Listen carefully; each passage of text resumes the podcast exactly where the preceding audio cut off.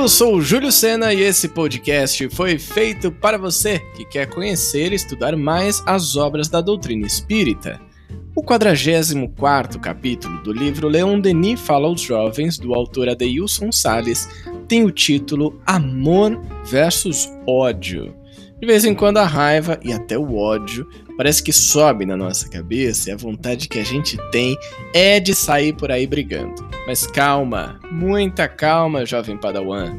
Vamos acalmar os ânimos e ouvir esse podcast para refletir sobre o amor e aprender a lidar com ódio. Se você acabou de chegar, seja muito bem-vindo, muito bem-vinda. Eu sugiro que você ouça desde os primeiros episódios.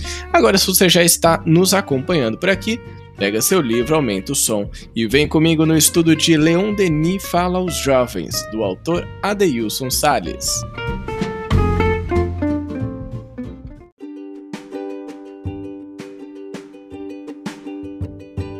O amor e o ódio são forças atrativas. Todos que se amaram, todos que se odiaram, se reencontrarão cedo ou tarde, a fim de que a afeição que une uns aumente ainda mais e se aperfeiçoe, e que a aversão que separa outros seja vencida pelas melhores relações e mútuos serviços. Leon Denis, O Além e a Sobrevivência do Ser. Para algumas pessoas, o amor e o ódio são forças antagônicas, na verdade, alguns dizem que o ódio é o amor que ainda não despertou para ser feliz.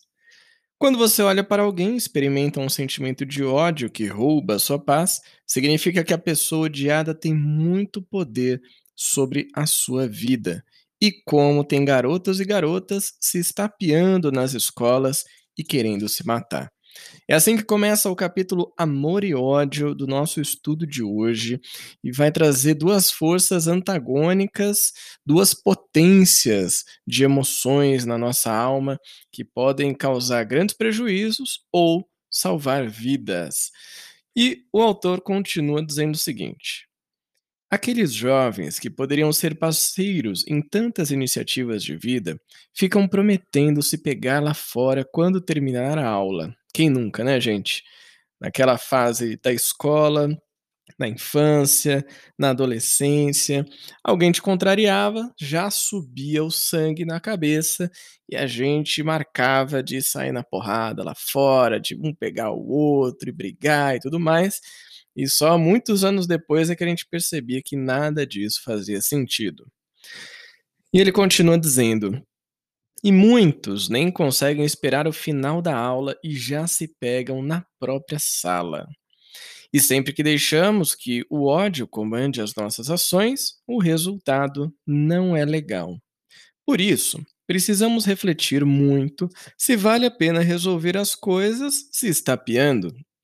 Quando escolhemos o ódio, terminamos por pagar um preço muito caro, e isso é péssimo. Espancar alguém pode custar desde a expulsão da escola até o recolhimento em um instituto educacional de menores infratores. Aqui o Adeilson fala, claro, especificamente para jovens, né, para garotos e garotas, como ele diz, que podem de alguma forma usar essa energia que vem da raiva para agressão. Então, esses são alguns dos pontos aí que podem girar de consequências na vida dessas pessoas. E aí eu acrescentaria aqui também a reflexão de que uma atitude dessa, que é baseada no ódio, na raiva, no rancor, também na agressividade, isso também é óbvio, causa prejuízos na vida adulta.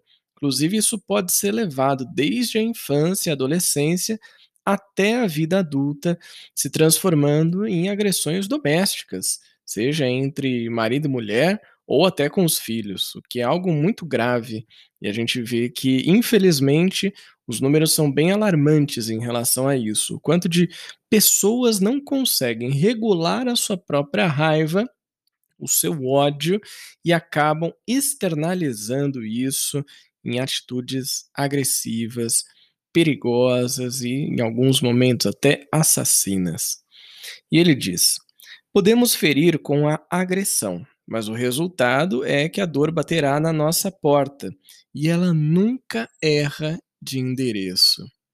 Além das complicações que os garotos e as garotas terão em suas vidas, também os pais serão atingidos por essa violência que começou na escola, mas que refletirá em toda a família. Desamor sempre gera dor, não esqueça. Essa frase aqui é muito importante e eu achei ela muito forte. Desamor sempre gera dor, não se esqueça disso. E a dor funciona como despertador para a mudança de sentimentos e comportamentos. As consequências do ódio repercutem durante muito tempo na vida dos violentos, até que eles sofram o resultado das suas escolhas infelizes. A dor é como um despertador dentro do coração, que convida todos a despertar para o amor. Achei interessante essa metáfora do despertador. Muitas vezes é através da dor que a gente consegue ter uma visão diferente sobre o que está ao nosso redor. É óbvio, é claro, que a gente precisa estar aberto para isso. Quando você está ali no ápice da dor, da raiva, do ódio, ou mesmo da tristeza, da angústia e tudo mais, é difícil enxergar isso. E é completamente compreensível que você não consiga, que a gente não tenha capacidade de enxergar um caminho. Mas quando a gente se abre para isso, para que esse momento de dor ele realmente sirva como um, um despertar e a gente vê que tem um caminho a ser seguido na frente, esse caminho você pode ter certeza absoluta, é o caminho do amor. E ele diz: não importa o tempo que leve, se nessa vida ou em outra encarnação, todo ódio um dia se transformará em amor. Isso aqui é lindo, né, gente? Isso aqui é um bálsamo de esperança, de amor, de fé, de fé no futuro, fé de que as coisas vão melhorar. Tudo bem que hoje tá aí meio bagunçado, as coisas estão meio complicadas, mas aqui fica muito claro isso que há esperança, todo ódio um dia se transformará em amor. A força do amor envolve todas as criaturas, e os que se odeiam hoje se darão as mãos amanhã. Todos caminharão para vivenciar um mundo de fraternidade e respeito, mais cedo ou mais tarde.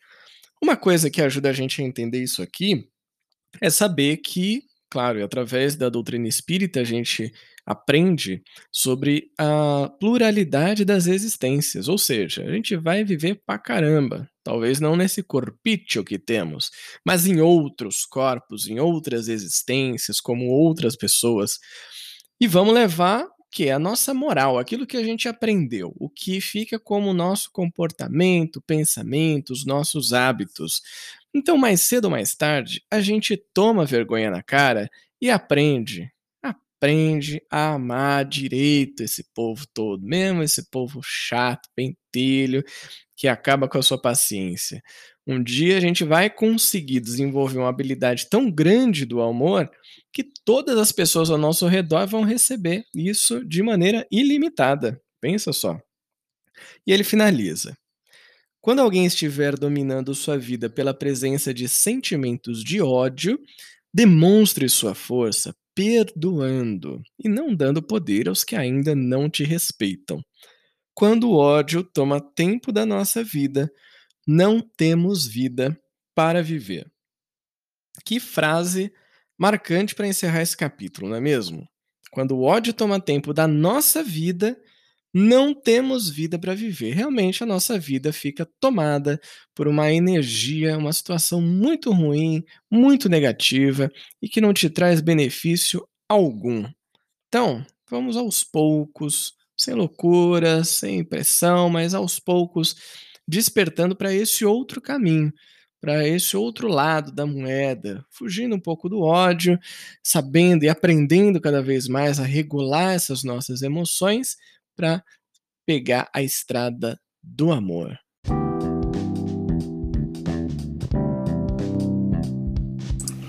Agora sim, muito mais calmo, sem aquela energia de ódio rondando a nossa cabeça, dá para notar quando a gente evolui quando passa a observar as nossas atitudes negativas e o impacto delas na nossa vida.